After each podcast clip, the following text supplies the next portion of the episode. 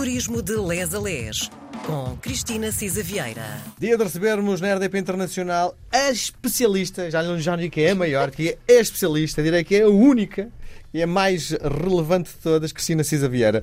Seja bem-vinda.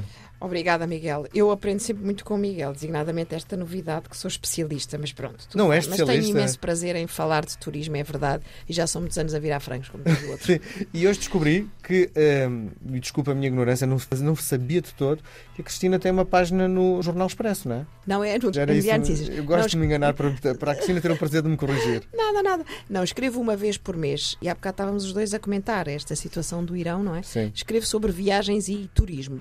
Mas acá, por, pe- pegando noutras situações, nesta da revolta das mulheres do Irão e do que se está a passar, deu-me um pretexto muito interessante porque descobri que há duas grandes viajantes. E uma delas é absolutamente extraordinária, a Ana Abraão, que tira também fotografias e que viajou durante 13 meses eh, na Ásia.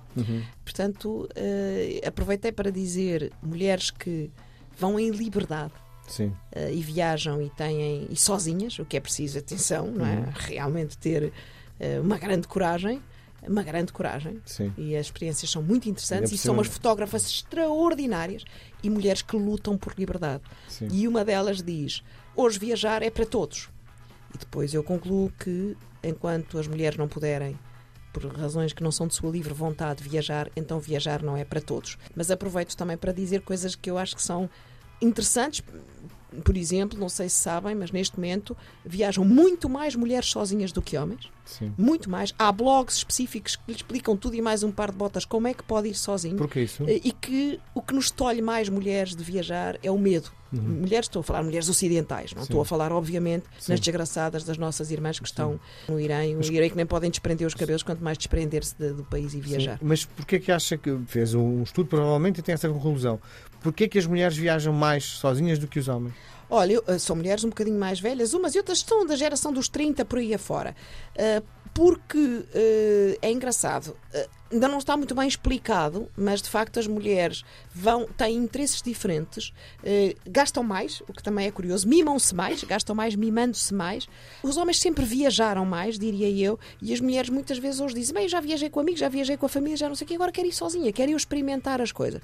E têm um lado, mulheres ocidentais, mulheres americanas de 50 e tal, 60 anos, mesmo muito interessante, não sei exatamente qual é a explicação. Eh, ou se podemos avançar aqui com algumas teorias deste sabor da liberdade que dá às, pessoas, às mulheres irem sozinhas. Mas eh, eu, pronto, este Eu- meu artigo do Diário Notícias depois tem lá as referências às duas mulheres que eu acho muito, muito. A Andrea Bergarace e a Ana Abraão Sim. são também fotógrafas e eh, documentam o mundo que vivem com os olhos das mulheres. É extraordinário. Aceito perfeitamente essa necessidade de libertação, mas nada melhor do que partilhar, seja com outra pessoa, e eu prefiro ir a qualquer sítio com alguém. Eu também, eu também. Nunca iria, nunca iria, quer dizer, não sei, não daria prazer ir sozinho. Sim, eu quando vou almoçar fora sozinho, eu como a mil à hora porque me sinto desconfortável estar a comer sozinho, não é? Eu também. É sempre as coisas partilhadas. Isso, é, é, é melhor. partilha. Temos, não, nós temos os nossos momentos íntimos. O. Miguel é um leitor compulsivo, Sim, não é? sim. E precisa para, para se Sim. alimentar de estar consigo, não é? Com o desporto, com o cão. Eu também acho que nós precisamos disso, mas de facto a partilha, e partilha. a voz humana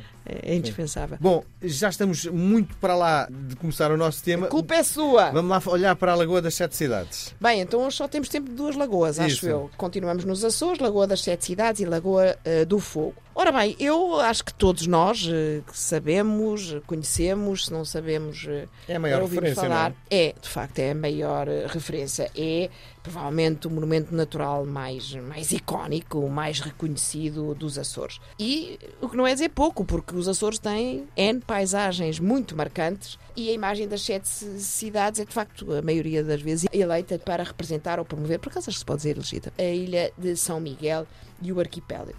Eh, Foi de facto nomeada uma das sete maravilhas de Portugal. É paisagem protegida da Rede Natura 2000, portanto, a nível da União Europeia. E são, mesmo para um viajante que tem pouco tempo e que está de passagem na ilha, eu diria que é absolutamente obrigatório. A origem do nome sabemos qual é, portanto, a Lagoa das Sete Cidades parece dividida em duas, a Lagoa Azul e a Lagoa Verde. É de facto o maior e e único reservatório natural de água doce da superfície dos Açores. eh, e ocupa grande parte do fundo de uma das maiores caldeiras de abatimento do mundo. É um fenómeno natural. A lagoa, tal como a freguesia que habita à sua margem, deve o seu nome à Ilha das Sete Cidades, também conhecida por Antília. Era um pedaço de terra fantasmagórico, avistado por eh, Marusca no Atlântico Norte e que inspirou a exploração marítima de vários reinos e nunca foi encontrada.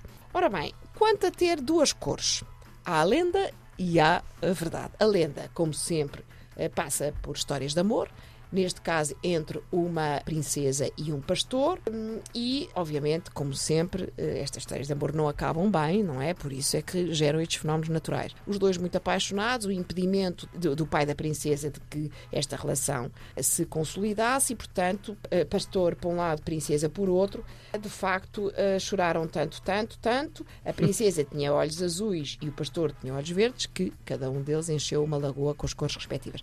A história verdadeira bonito. é bonito, mas a história verdadeira não Não é essa. Não. Mas podia ser, não teriam que chorar muito, não é?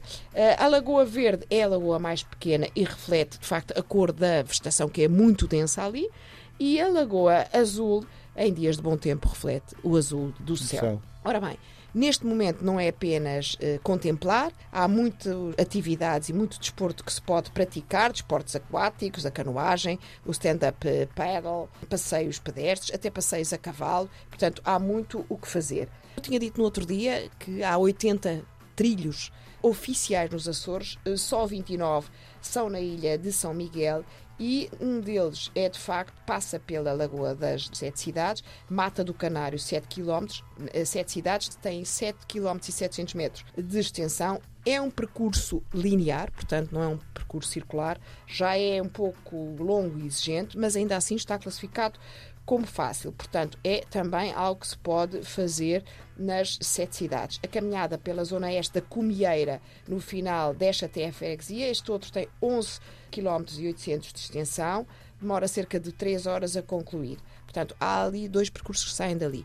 É possível também alugar caiaques, alugar pranchas, como disse, stand-up paddle, mesmo junto à margem, eh, durante os meses de verão. Há miradouros eh, muito extraordinários nas sete cidades, embora, atenção, o local está, eh, enfim, vamos ser francos, muitas vezes coberto por eh, expensas nuvens. Mas há miradouros, de facto, de cortar a respiração. respiração. Designadamente o mais conhecido de todos, o chamado Mirador Vista do Rei, que é assim conhecido porque em 1901 o Dom Carlos e a Dona Amélia Apaixonaram-se pelo eh, passaram por lá. Embora eu considere pessoalmente que o mais bonito daquela região é eh, o mirador da Boca do Inferno que nos permite olhar eh, sobre eh, quatro lagoas e uma grande parte das serras.